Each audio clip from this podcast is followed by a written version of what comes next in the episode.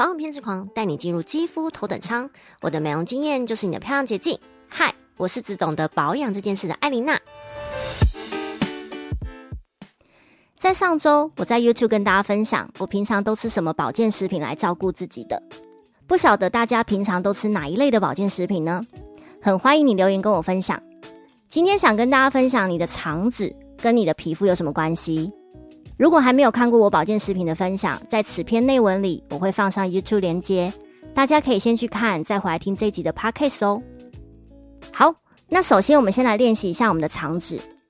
我们的肠道有第二个大脑这个称号，是因为肠道里面有将近一亿个神经细胞，里面的微生物群会产生很多神经活性分子，跟中枢神经进行一些讯息传导。而肠道里面有好菌、坏菌跟中性菌三种菌种。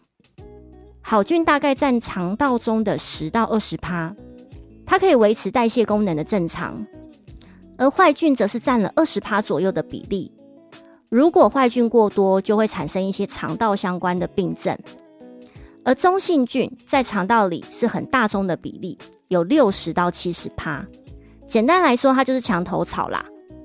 我们吃进去的食物会影响好菌跟坏菌的比例，而这些墙头草菌会偏好比例比较多的那一边。当你的身体是好菌居多，你的整个人状态跟皮肤都是由里而外的有气色。但如果相反，不止皮肤没有亮度，很暗沉，跟一个奥笑雷一样，很快就没电了。长久下来，你的老化程度就是一般人的三倍哦。女孩子还有很大一个比例就是便秘的问题。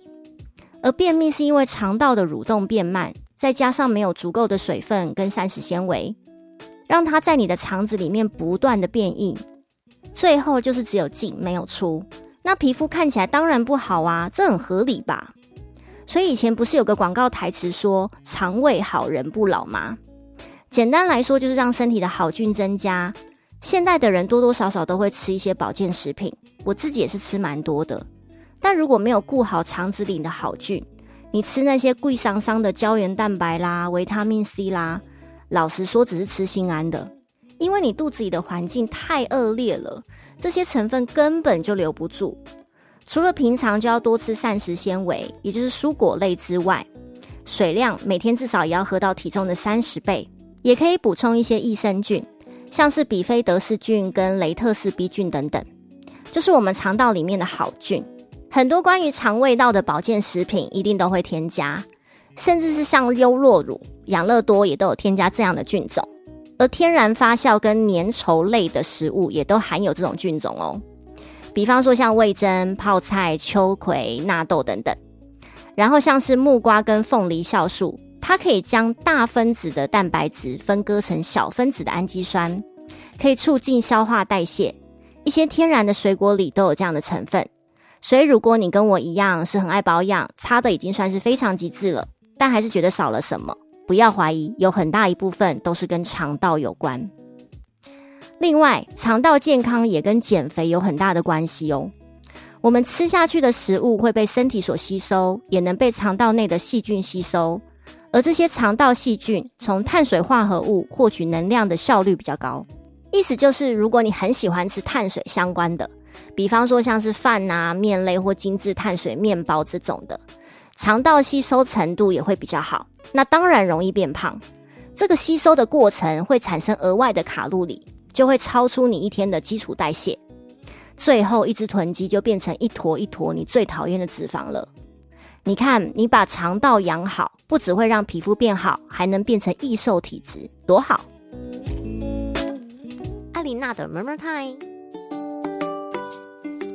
我在分享保健食品的 YouTube 影片里，并没有讲到酵素跟益生菌这个东西，因为我大概一个月只会吃到一两次吧。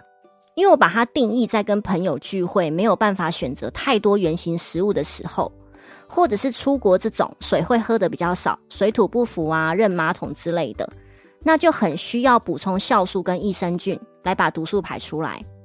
我自己是觉得能从食物中取得的天然酵素跟菌种是最好的。不应该依赖保健食品，因为最根本还是你选择吃什么食物的习惯哦。我们可以去想象一下，我们的身体就是一个过滤器的概念。当你进食之后，你身上的各种器官就会吸收这些食物里面的营养价值，当然不好的也会吸收，最后身体不能吸收的就会排出去，就像是过滤器一样，会排掉一些杂质。所以不要只顾着你那一层皮肤，由里而外的照顾自己，都会比你去擦一瓶万元乳霜来的有效多喽。